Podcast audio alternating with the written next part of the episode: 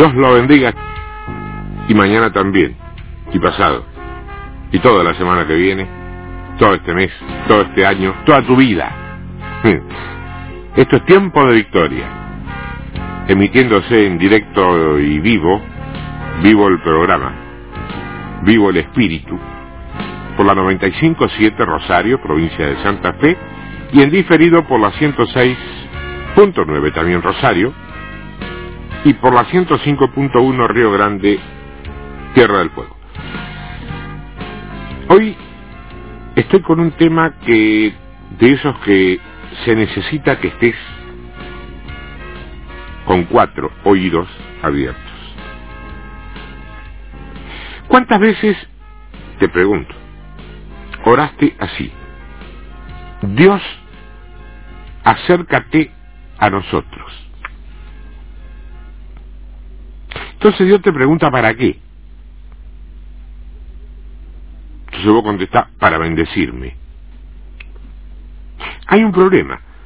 Cuando Dios se acerca a la tierra, se acerca para adelantar su propósito, no para bendecirte. Ahora, que vos seas bendecido por su acercamiento, no significa que sea ese el objetivo.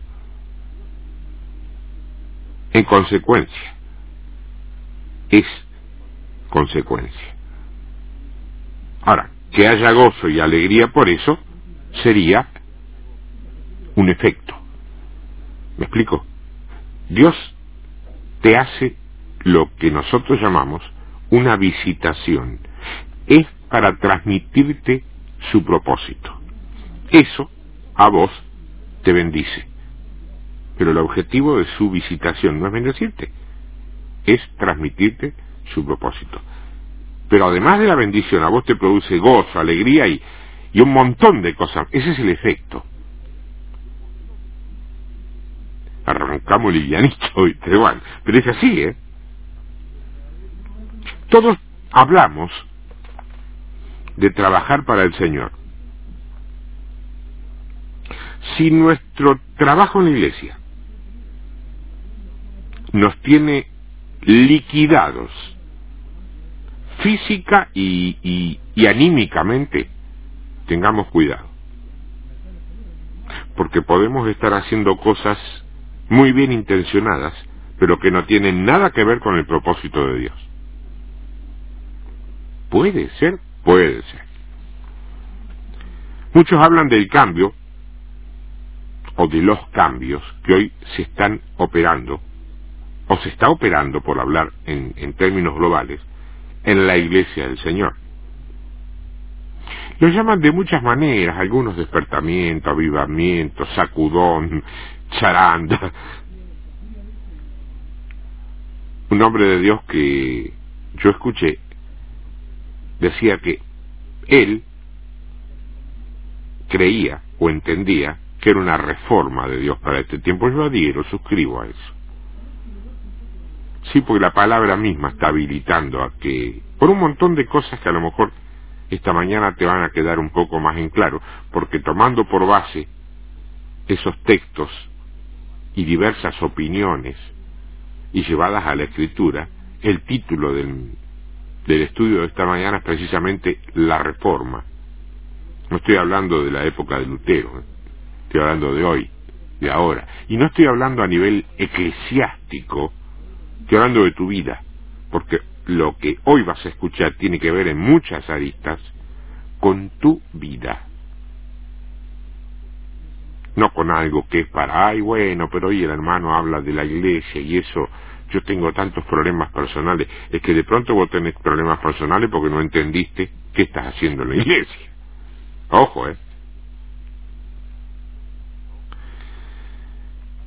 No es avivamiento y tampoco visitación, decía este hombre de Dios, es reforma. ¿Qué pasa? Que hemos confundido las palabras con respecto a lo que Dios está haciendo en la tierra. No es lo mismo un avivamiento que una visitación, que una reforma. ¿Por qué?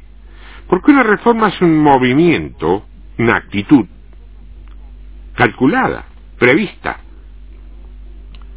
Es una, una decisión muy profunda de cambiar la manifestación de un destino inevitable. Hay gente en el cuerpo de Cristo que se ha dado cuenta que si seguimos el rumbo que llevamos, no vamos a llegar al objetivo central que perseguimos, sino a uno que está cerca y que es parecido, pero que no es el verdadero. ¿Vos me entendés? De allí que una reforma incluye cambiar todo lo que no es de Dios para dar en el blanco, no en la imitación del blanco. Acordate, pecado. La palabra original es armatías. ¿Qué significa? Errar el blanco. Hay una parte de la iglesia, hermana, hermano, que anda en esa clase de pecado. Menor quizá comparado con otros, pero pecado al fin. Dios está detrás de esta reforma, pero su ejecución es a través de hombres. Jezabel, el espíritu manipulador y hechicero, no se cae solo. Hay que tirarlo, espiritualmente hablando, ¿no? Hay que tirarlo por la ventana. Es una mentalidad, una postura, un, principio, un argumento, una, una fortaleza. ¿Vos te acordás cuando dábamos el tema? Una fortaleza. Quiero que me escuches en esta mañana con el corazón abierto. Los eventos naturales y terrenales, sean de la iglesia o no, no son los que determinan el destino. Cuando no hay entendimiento, toda forma de cambio significa ofensa cuando vos no entendés por qué hay cambios, eso significa una ofensa para vos y hasta te produce dolor, fíjate. La tradición te sujeta a una mentalidad histórica. Vamos por parte. ¿Qué es una visitación? En muchos círculos carismáticos de iglesias restauradas o, renovados, ni hablemos de las dormidas, ¿no? Una visitación se asocia con las reacciones de una parte del ser. ¿Vos te acordás cuando dábamos espíritu, alma, cuerpo? Bueno, una visitación de Dios se asocia con que a la gente le agarra la piel de gallina, que tiene manifestaciones impactante y un montón de personas desparramadas por el suelo. Nadie dice que no forme parte de una visitación de Dios eso. Pero anda prestando atención. ¿Vos crees que Dios visita una congregación solamente para producirle piel de gallina y, y tirar a algunos al suelo? ¿Vos crees que no hay nada más detrás? Entonces se pregunta, ¿cómo estuvo el culto? Tremendo, bárbaro, espectacular. ¿Qué pasó? Estábamos todos borrachos. No se pudo ni predicar. ¿El qué? En suma, visitación,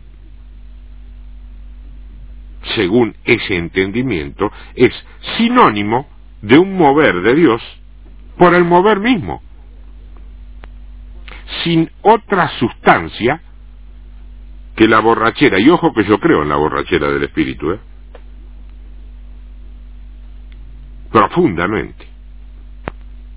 Pero creo que hay una sustancia más profunda que es donde apunta el Espíritu de Dios. Vos no podés ir a un lugar donde hay unción del Espíritu solamente por la borrachera.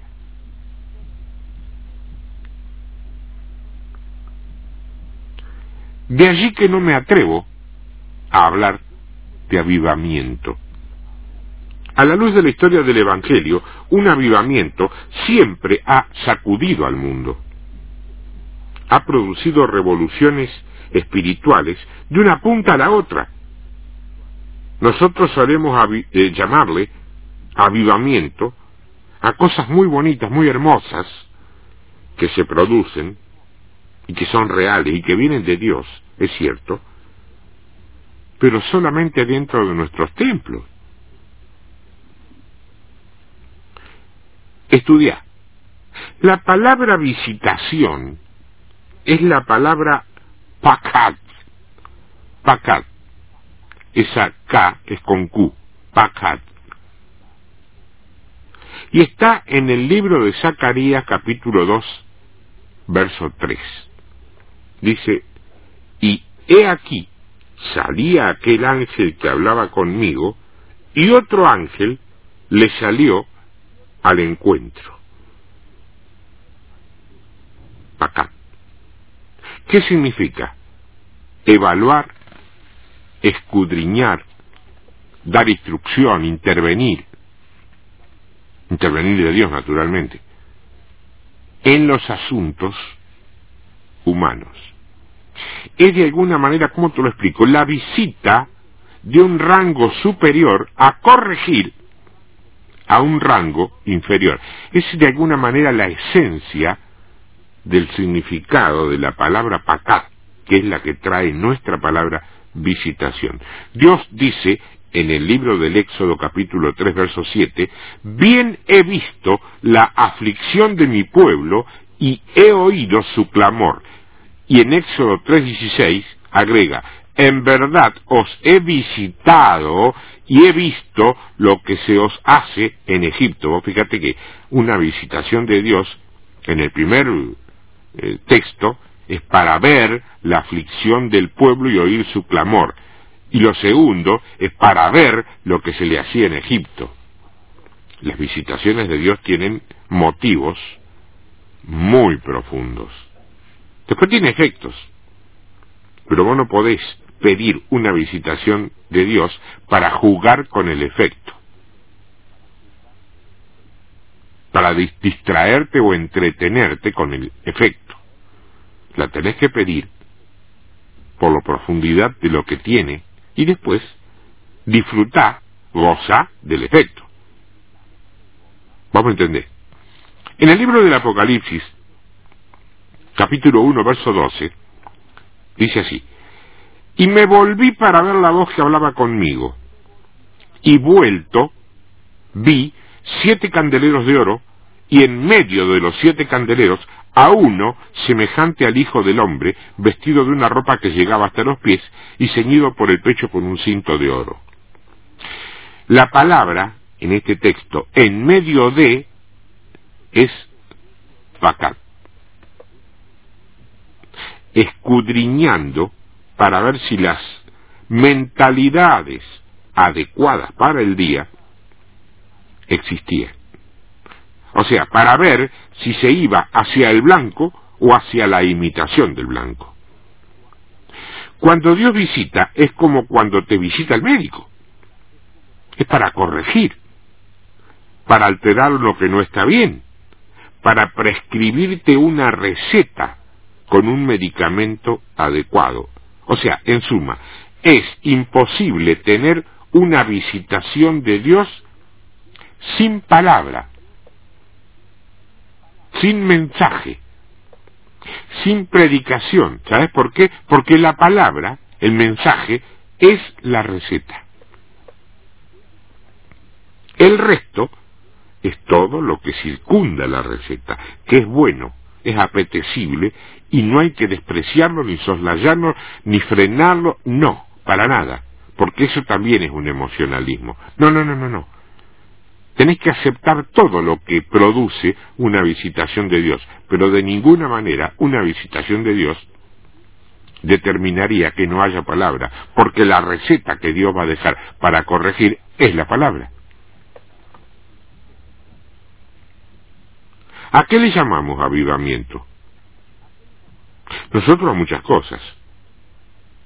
Pero lo cierto es que un avivamiento es algo que si lo recibimos hoy, hace imposible que el domingo que viene volvamos al templo en las mismas condiciones que antes de recibirlo. ¿Cómo entendemos tener un avivamiento y después continuar en un error caminando hacia la imitación y no hacia el blanco? Un avivamiento es un agitar sobrenaturalmente a creyentes apáticos. No se termina la cosa en, risa o en carcajadas incontenibles o, en temblores u otras manifestaciones que los acompañan. No son simplemente batifondos cargados de, de lío a veces, de desorden incluso, que empiezan y terminan adentro de un templo. Avivamiento es un cambio de mentalidad, un apartarse de todo lo que no es Dios y fundamentalmente de no participar más de políticas internas, si vos querés llamarle religiosas. Una reforma, en cambio, es alterar la médula espiritual, un, una especie de corte consciente con todo lo que no es de Dios. Romper con todo lo que es antibíblico y reintegrar a la escritura como la autoridad final de nuestra creencia y por ende de nuestra práctica. ¿Viste? Cuando se habla de credos dice prácticas y creencias. No hay nada más opuesto. ¿Sabes por qué? Te lo digo ya y vos lo viste alguna vez. No en tu iglesia, ¿eh? En alguna otra ajena. ¿Cuánta gente practica y no cree? ¿Y cuánta gente cree y todavía no practica? ¿Vos podés definirlo eso? Eh, no. Trigo y cizaña. No estás puesto vos para definir eso. Vos estás puesto para ver lo que la gente hace. Si hay una gente que practica mucho, pues sí que bárbaro, hermano, cómo anda. Y sabés si cree. Y por ahí hay gente que no practica, dice ese hermano, no va. Pero vos sabés si cree. Vos no estás en el corazón de nadie, ¿eh? Dios sí. Esa es la ventaja que te lleva. Una reforma es consciente, es sabia, es estratégica. Es una posición hostil ¿eh? que produce, entre otras cosas, martirio. Atrae hostilidad, críticas, malos entendidos, persecuciones, y si son buenito en, en, predicarlo, te puede traer marginación también, ¿eh? Lo que Dios está haciendo en este tiempo es una reforma y después va a quedar si Dios quiere antes del cierre va a quedar demostrado con la palabra, no con lo que yo te diga. Como elemento previo a un gran avivamiento, quizá a una visitación. Tenemos que pasar primero por acá, ¿eh? Yo tengo una pregunta. ¿A vos te gustaría ser protagonista de un mover glorioso y formidable del Espíritu Santo en este tiempo? a mí también lo reamo. Pero ojo, siempre y cuando no me saque del propósito de Dios. Pero hermano, eso no puede ser. Usted me está diciendo que el Espíritu Santo va a hacer algo que no tenga que ver con el propósito de Dios. No, por supuesto que no te digo eso. Pero en vista de las tantas cosas que hemos visto, no nos deja el margen para pensar que no siempre hemos discernido correctamente un mover sobrenatural.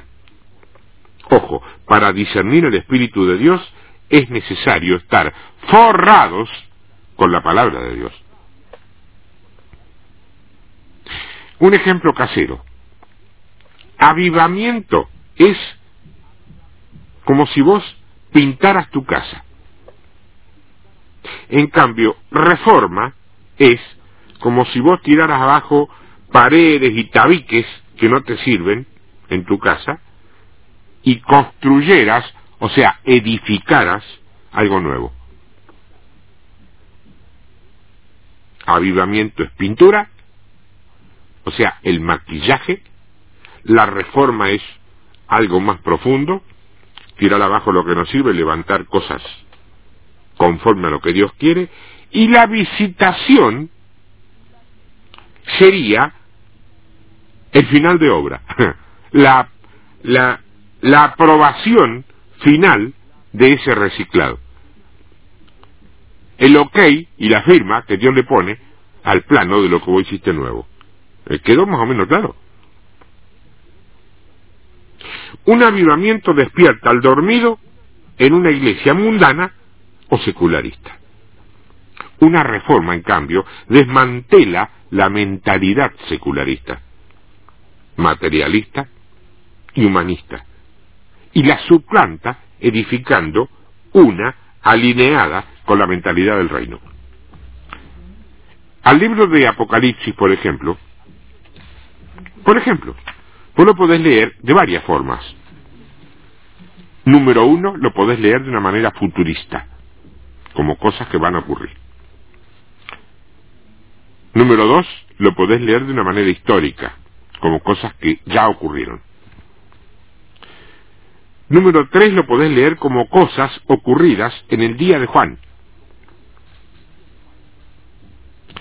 Y número cuatro, lo podés leer en forma idealista, como que todo es símbolo. Cuatro maneras de, leer el Apocalipsis. Ahora, vos fíjate una cosa, la mitad de nuestras divisiones se producen porque hay sectores distintos que se empeñan en creer que cada una de estas formas son válidas, solas, en sí mismas. Sin embargo, hermana, hermano, la palabra nos dice que funcionan todas juntas, teniendo en cuenta todas las interpretaciones, no una sola. El problema, y ojo con esto, ¿eh? está en que a nosotros nos gusta meter a Dios en una caja y decir, esto es Dios y esto no es Dios. Pero resulta que a Dios no le da la gana que vos lo metas en una caja. Dios es más grande que la Biblia. ¿Podés entenderlo eso? Al diablo es al que le gusta encerrarnos en una sola mentalidad. El reino satánico opera, opera en la iglesia con muchos servidores. ¿eh? ¿Quieres que te nombre tres? Perdona si justo acierto con tu nombre de pira, pero agarré tres nombres muy conocidos muy, no, quiero decir vulgares para no ofender, pero muy corrientes. El diablo, cuando ve que ya no puede con Juancito incredulidad, lo manda a mudar, lo echa, lo saca, te cambia la estrategia y entonces llama y convoca a Josecito delirio místico. Cuando los dos han sido descubiertos, corridos y pateados, se va. No, ahí es donde te infiltra a Pedrito Entretenimiento y viva el Holgorio Santo. ¿Me estás entendiendo? Le pido al Señor que te abra la mente, el corazón y el espíritu para que me estés entendiendo. El caso es que así como Dios llevó a su pueblo a Egipto, hoy lo lleva hacia la religión. Pero no para que nos acostumbremos y nos adaptemos y hasta disfrutemos viviendo en la religión, sino para tomarla, destruirla y cambiarla. El tema es, traza una línea, un parangón, un modelo. ¿Cómo le dirías, o con qué elementos le dirías vos a Egipto que Cristo le ama? Bueno, ¿Cómo se lo dirías a un religioso? ¿No te cuesta menos trabajo decirle Cristo te ama a, a un vagabundo que anda todo mugriento por allí, a lo mejor alcoholizado o algo peor, que a uno de esos religiosos que vos conocés? Te cuesta menos trabajo. ¿Por qué? Porque es menor el rechazo. No puede ser, sí puede ser. Jesús a los borrachos de su época los restauró, los limpió, los lavó, los salvó. Y a los religiosos, ni pío, sepulcros blanqueados, generación de víbora, hipócrita. ¿Te das cuenta? Cuando tengas en claro esto, entonces siempre a viajar. Antes, ni te muevas, ¿eh? Pues fíjate que en nuestros templos, en nuestras tribunas o en las radios es fácil predicar. Pero para penetrar naciones tenemos que tener un mensaje. Se necesita gente que tenga un mensaje, no expositores bíblicos. Hombres de Dios que se conviertan en un mensaje viviente, que las personas sean el mensaje. El mundo no cree, ni entiende, ni quiere Juan 3:16.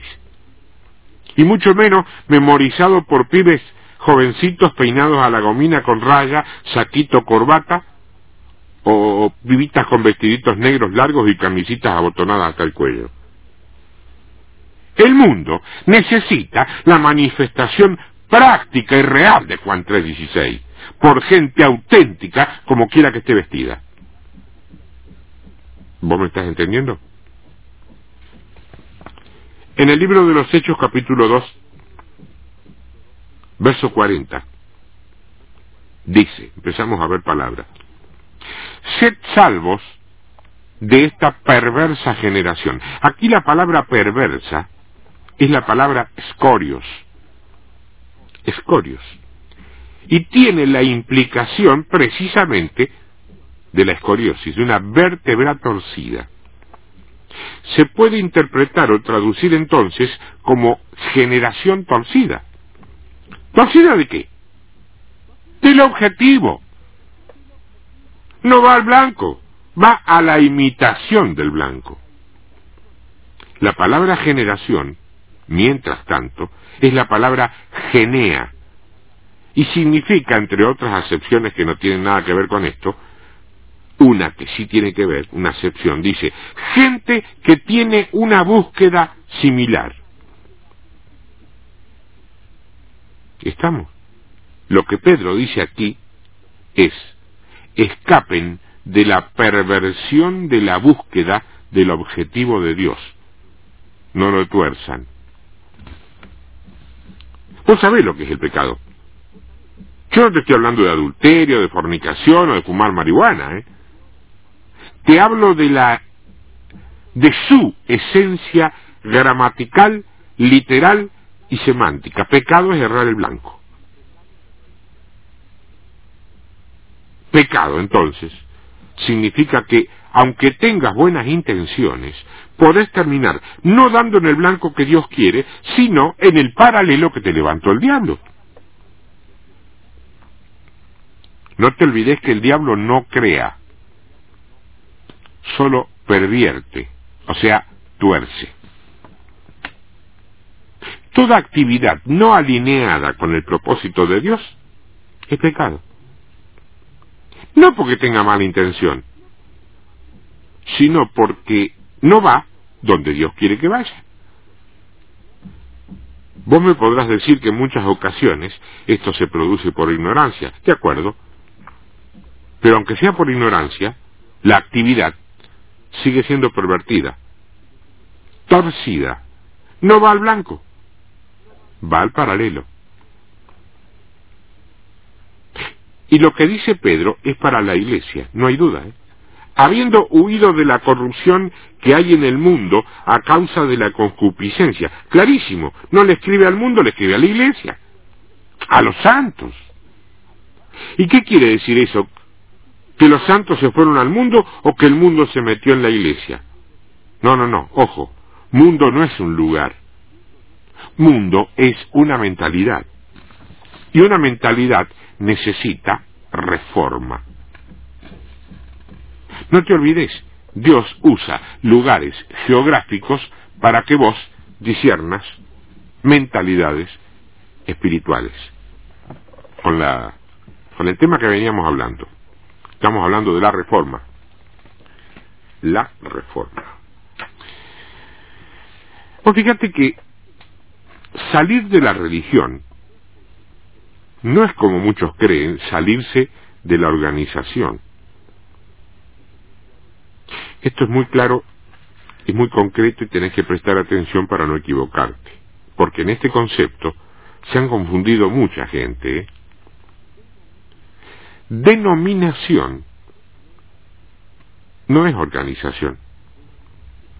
Denominación es un espíritu. No, sí.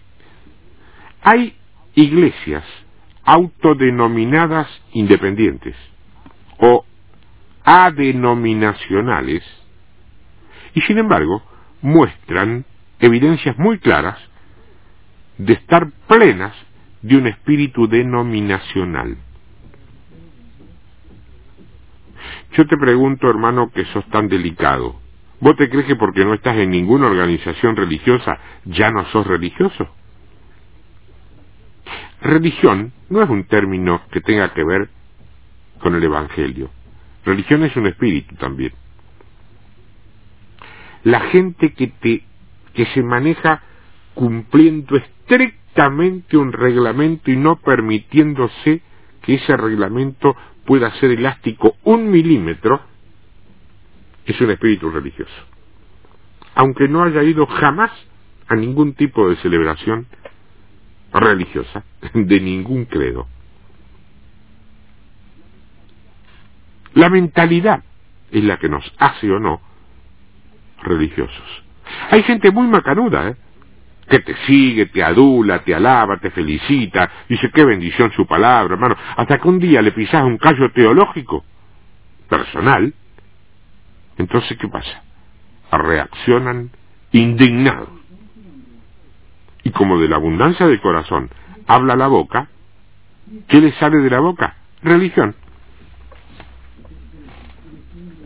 no están dispuestos a cambiar. Hay mucha gente que cree que la que tiene que cambiar es la otra gente. Y hay otra gente que, la, que cree que la que tiene que cambiar es la mucha gente. ¿Querés que diga una cosa?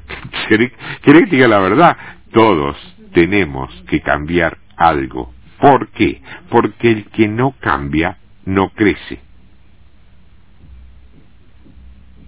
Lo que crece indefectiblemente cambia.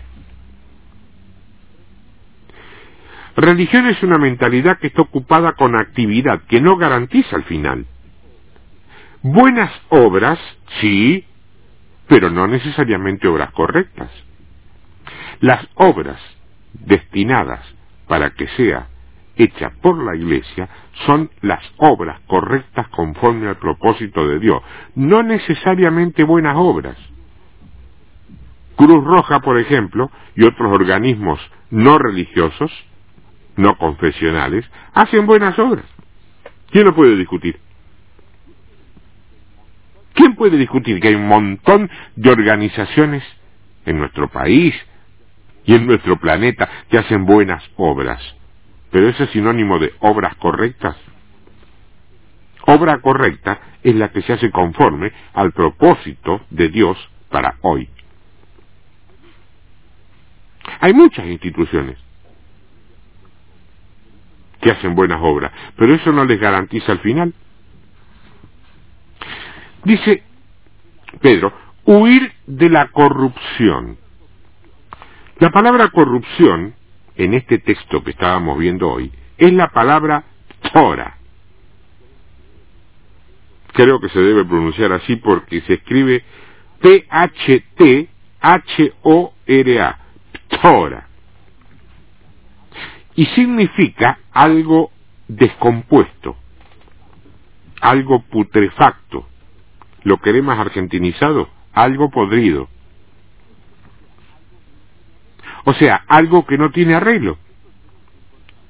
Entonces encontramos con que Pedro le está diciendo a la iglesia, escapen de esa mentalidad, no lo lleva al blanco, lo lleva al paralelo, a la imitación, y la imitación huele a podrido, no huele a perfume de Dios.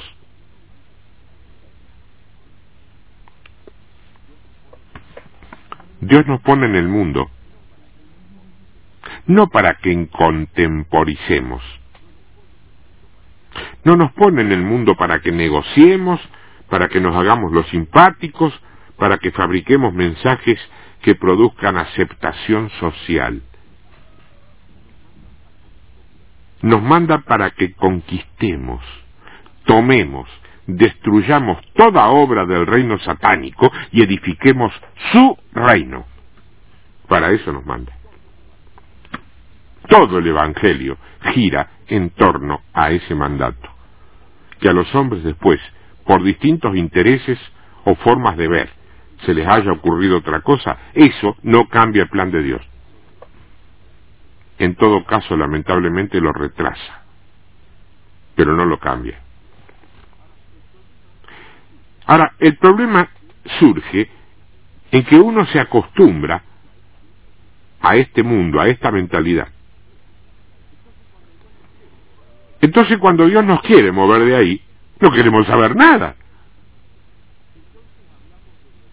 Entonces hablamos de nuestra restauración. ¿Restauración? ¿Qué restauración? Sí, restauramos púlpitos, antes eran de madera, grandotes, ¿te acordás? Que los pastores, los predicadores se le veía la cabecita nomás de lejos. Ahora ahí son púlpitos de acrílico, donde vos ves todo el cuerpo.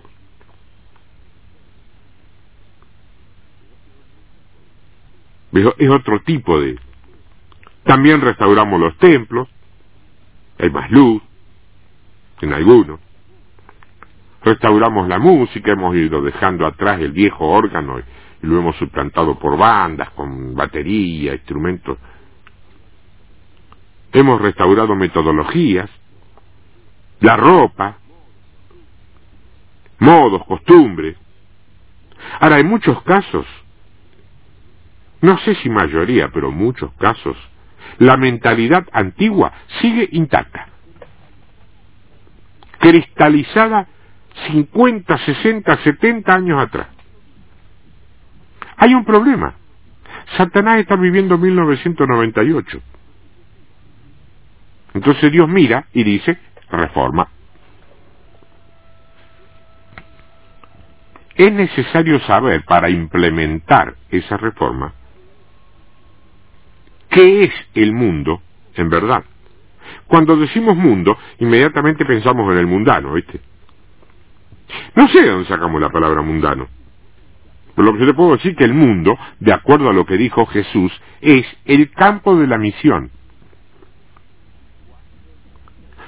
Y Juan 3:16 dice, de tal manera amó Dios al mundo que hizo todo lo que hizo.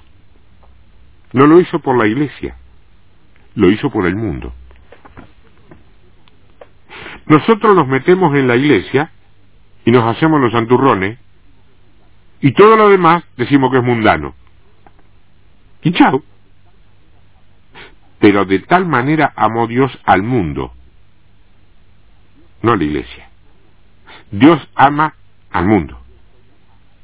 Por eso yo estoy acá y no ando ni borracho, ni drogado, ni perdido por allí. Porque a mí, como a vos y como a tantos, un día Dios me encontró en el mundo. No en la iglesia, ¿eh? en el mundo me encontró. Allí fue donde me amó y desde allí fue de donde me rescató por su misericordia, su gracia, y no me canso de darle gloria a Dios por eso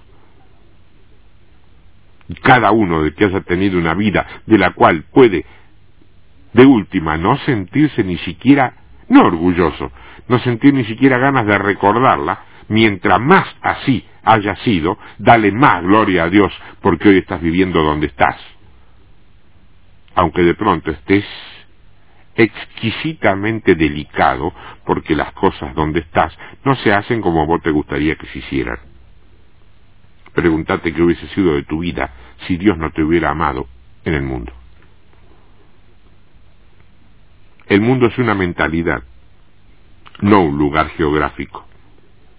La palabra mundo en la Biblia hay que definirla de acuerdo con el texto en que se encuentra. ¿eh? Yo no tengo el tiempo porque sería un estudio más, pero cuando Dios dice no los saques del mundo, solo guárdalos del mal, ahí el mundo es el planeta, el lugar. Cuando Dios dice de tal manera amó Dios al mundo, ahí se refiere al lugar, al planeta y a la gente que lo habita. Pero cuando Pedro le dice a la gente, escapad del mundo, no está hablando del planeta ni de la gente, les está diciendo que escapen a la mentalidad, al sistema del mundo. Porque en otra parte nos dice, no seáis amigo del mundo. O sea, te está diciendo que no seas amigo, que no te emparentes con el sistema presente. No te olvides que tienen que convertirse ellos a vos, no vos a ellos, aunque eso parezca más, eh, más lógico. Siempre tenés que discernir cómo se está usando la palabra en el texto. Discernir. Vos no ves la cara de Dios. Entonces no podés decir así como así, esto es Dios y esto no es Dios. Tenés que tener discernimiento para poder verlo. ¿eh? Acordate, para reconocer a Juan el Bautista había que tener discernimiento. ¿Por qué? Y porque los predicadores de su tiempo no se vestían como se vestía él. O mejor dicho, él no entró en el esquema estético de su época, de su lugar, y si vos querés, hasta de su cultura religiosa. Zacarías, el papá de Juan, usaba Llévalo a hoy, usaba un traje de mil dólares y una corbata de trescientos dólares. Vestía una pinturita, Zacarías. Era el predicador Zacarías.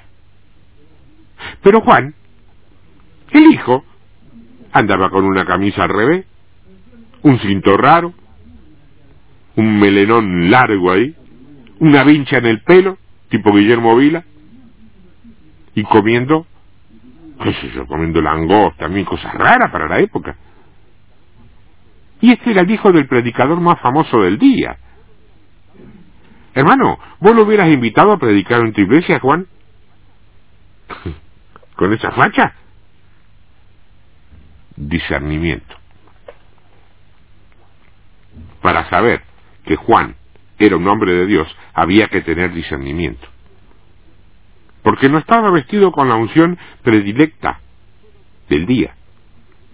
Fueron muy pocos los que reconocieron a Juan como hombre de Dios, pero los que reconocieron a Juan entraron en el reino y los que no lo reconocieron no entraron. ¿Quiere que te comente algo? Lo mismo está pasando hoy. ¿Cómo medís al hombre de Dios? por lo que te muestra estéticamente o por discernimiento. A mí no me interesa que vos escuches este espacio porque quien habla tiene una buena dicción o de pronto a vos te puede parecer que tiene una buena voz.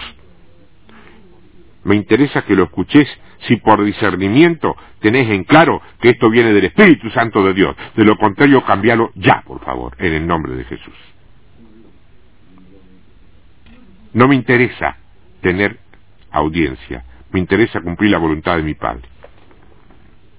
Juan capítulo 15, verso 18. Si el mundo os aborrece, sabed que a mí me ha aborrecido antes que a vosotros. Si fuerais del mundo, el mundo amaría lo suyo, pero porque no sois del mundo, antes yo os elegí del mundo, por eso el mundo os aborrece. Miramos, en estos dos versículos Jesús usa la palabra mundo seis veces, de las cuales cuatro significan cosas diferentes. Pero nota que Dios te está diciendo que el mundo te va a aborrecer. Porque el verso 21 agrega, mas todo esto os harán por causa de mi nombre, porque no conocen al que me ha enviado. O sea, no conocen ese ministerio. Y el verso 25 agrega, pero esto es para que se cumpla la palabra que está escrita en su ley. Sin causa me aborrecieron. Ahora, por favor, pregunto yo, ¿quién aborreció a Cristo? ¿El salvo o el no salvo? El no salvo no le llevaba el apunte. El que lo aborreció era el que en ese tiempo se consideraba salvo. O sea, te lo digo de otro modo, ¿quién aborreció a Cristo? ¿El mundo o la iglesia? La iglesia. Entonces, ¿a quién le está llamando mundo acá? ¿Quién persiguió a Cristo? ¿El mundo o la iglesia? ¿Quién le formaba un Sanedrín cada sábado? ¿El mundo o la iglesia? Entonces él dice, el mundo te va a aborrecer porque me aborrecieron a mí primero. Porque si no me conocieron o no me reconocieron a mí, tampoco te van a conocer o reconocer a vos. Te pregunto, ¿quién no lo conoció? ¿El mundo o la iglesia? Es igual hoy. Vos, yo, cualquiera, le predicamos a cualquier de eso que llamamos mundano, que el reino es para hoy y lo acepta. Lo predica en la iglesia y en algún lugar te pueden agarrar a patada. Porque todavía están pensando en la nube, el arpa y el lugar donde van a ir a tocarla. Capítulo 16, verso 1 de Juan. Estas cosas os he hablado para que no tengáis tropiezo os expulsarán de las sinagogas. ¿Te la puedo pasar en limpio? Te van a echar de la iglesia, dice. Y aún viene la hora cuando cualquiera que os mate pensará que rinde servicio a Dios. ¿Quién lo va a matar entonces? ¿El mundo o la iglesia? ¿El mundo quiere hacerle servicio a Dios? ¿Quién es el mundo entonces? ¿Cuántos todavía después de esto tienen ganas de seguir hablando de los mundanos? Mundo es una mentalidad que se creó para bien, pero que ahora camina sin rumbo hacia un objetivo equivocado. Dentro y fuera. Por eso hay reforma. Es deliberado. Tiene que haberla. Ningún avivamiento cambia a un creyente. Ninguna manifestación de un don cambia a un creyente. Lo único que cambia a un creyente es una decisión constante basada en una reforma conforme al propósito y el plan de Dios para hoy. Se puede gozar y disfrutar de acá hasta 1999. Pero no hay un cambio mental. Por eso la gente se levanta igual. Vienen el domingo y reciben, quedan desparramados, temblando, orando en lengua, riéndose, reciben del espíritu, gordos se van. Pero ¿saben una cosa? El miércoles tenían una entrevista con el pastor por consejería porque tienen los dramas. No la suspenden en la entrevista. Porque el miércoles están igual que antes de haber entrado el domingo al templo. Recibieron, recibieron. Pero ¿hasta dónde? No lo sé. Es como si nunca hubiera ocurrido nada. El verso 3 dice, y harán esto porque no conocen al Padre ni a mí, mas os he dicho estas cosas, para que cuando llegue la hora os acordéis de que ya os lo había dicho. ¿Saben una cosa? El problema acá está en que nadie se acuerda de que ya nos lo había dicho.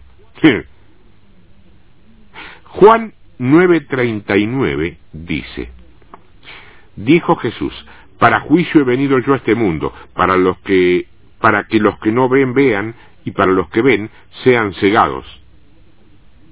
Esto tiene otra salida.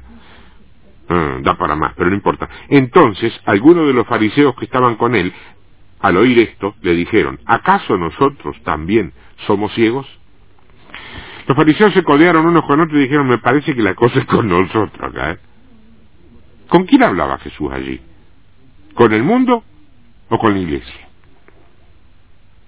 ¿A dónde fue Cristo a hablar? ¿Al mundo o a la iglesia? Pregunta final. ¿A quién vino a traerle juicio? Es a la iglesia donde vino a traer juicio. Porque la iglesia ya en esa época donde él vino, no representaba a Dios en forma adecuada. Te pregunto, ¿hoy sí lo representa? Es por eso que él comenzó una iglesia con doce hombres, ignorando a la iglesia que estaba establecida. La condenó a muerte y la destruyó en setenta años, sin pelearse con nadie sin empujar a nadie, sin hacerle trampa, ni política religiosa, ni nada. Él nos dijo, Él nos dijo, que las señales del tiempo final será que no quedará una piedra sobre otra de todo el sistema religioso. Eso dijo. Pedro nos dice que las piedras somos nosotros, piedras vivas, siendo edificados como casa espiritual. La señal del tiempo final será cuando vos no veas a ninguna gente por encima de otra en el sistema religioso. El sistema religioso tiene que salir de aquí para que Cristo regrese. Te lo digo despacito para que no se entere nadie. El sistema religioso tiene que salir de acá para que Cristo regrese. Me estoy refiriendo a una mentalidad. Sean dependientes o independientes.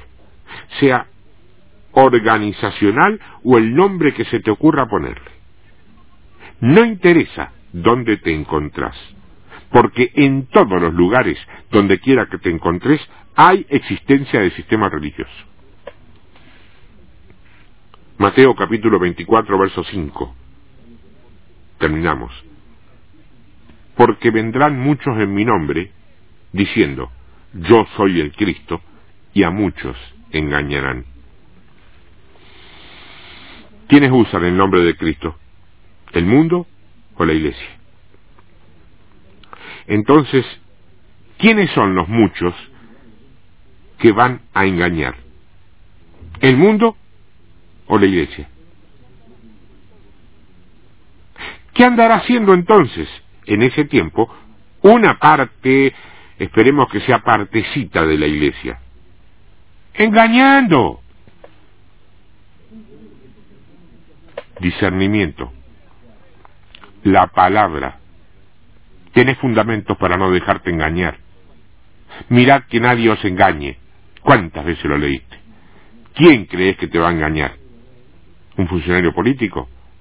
Pero si cuando ellos van, pues ya venís de vuelta. El espíritu te lo muestra clarito. Un funcionario económico. Tu jefe, tu patrón. No, el engaño va a venir del lugar, del único lugar donde vos, hermano, hermano, podés ser engañado. Presta atención, no te pelees con nadie, esto no te habilita a salir a pelearte con nadie, tenés que clamar por discernimiento y ponerlo en práctica por obra y pasarlo por la zaranda de la palabra. El Espíritu Santo viene para que vos sepas, no para que vos seas ignorante. Ahora vos estás oyendo esto y por ahí fruncís las cejas. Es palabra de Dios. Tenemos que discernir. Este hombre que te digo decía, no todo lo que brilla es oro, ni todo lo negro, porque él es negro, ni todo lo negro es petróleo. Es así. No nos dejemos llevar por las apariencias. Cuando hablamos de reforma, de salir del sistema religioso, yo no quiero que vos pensé, ay, qué lástima, ojalá que fulanita esté escuchando la radio, porque esto es para ella. No, yo no estoy hablando con fulanita, estoy hablando con vos. el sistema religioso vacío se está cayendo. El tema, el gran tema es, vos estás fuera o dentro del sistema. No puede estar con una patita acá y una patita allá. ¿eh? No puede estar con un pie en una vereda y con un pie en la otra vereda. Porque eso vos te aguantás así hasta que pase el primer vehículo. Cuando pasa el primer vehículo, te imaginas. Tenés la opción. Tenés la libre capacidad para decidir. Usar tu discernimiento. No te equivoques. No te deslices. No erres el blanco. Armar una reforma no significa que ahora tiene que venir hombres a crear otro tipo de sistema religioso distinto o opuesto al que hay hoy. No. Se trata de hombres y mujeres dispuestos de una vez por todas a llevar adelante lo que es el propósito de Dios. ¿Cuántos quieren hacerlo? ¿Cuántos están dispuestos a hacerlo? Padre, en el nombre de Jesús, vos los estás viendo, Señor.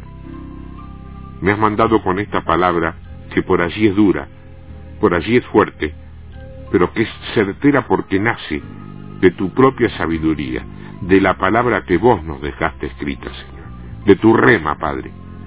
Yo quiero que en este momento estés tocando el corazón, la mente, el espíritu de todo aquel que realmente quiere hacer tu propósito. No cubrir formas, métodos ni actitudes. Quiere seguir tu propósito. A esos toca, Señor. Esos son los tuyos. Vos los estás viendo. Vos sabés cuáles son.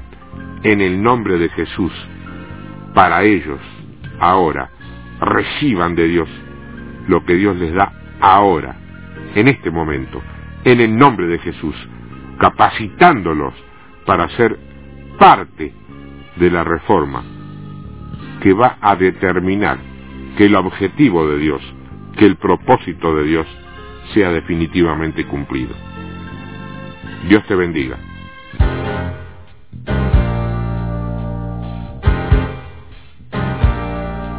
Muy bien, hasta aquí llegamos. Eh, no sé qué pasó en tu vida hoy con esta palabra, no sé qué fue lo que te estructuró o, lo, o te desestructuró, no lo sé, pero sí sé que a partir de hoy esto que has recibido ha cambiado tu manera de pensar, ha cambiado tu mentalidad para muchas cosas. Eh, te cuento que si querés conservar la copia de este trabajo, la copia grabada de este trabajo, la única forma de hacerlo sería en este momento llamar aquí al 437-1213, te vas a encontrar con un contestador automático, dejas allí tu mensaje de qué es lo que querés y fundamentalmente dejar tu número de teléfono y nosotros nos vamos a comunicar contigo para hacerte llegar la copia de alguna manera. Gracias y hasta la próxima, si Dios quiere.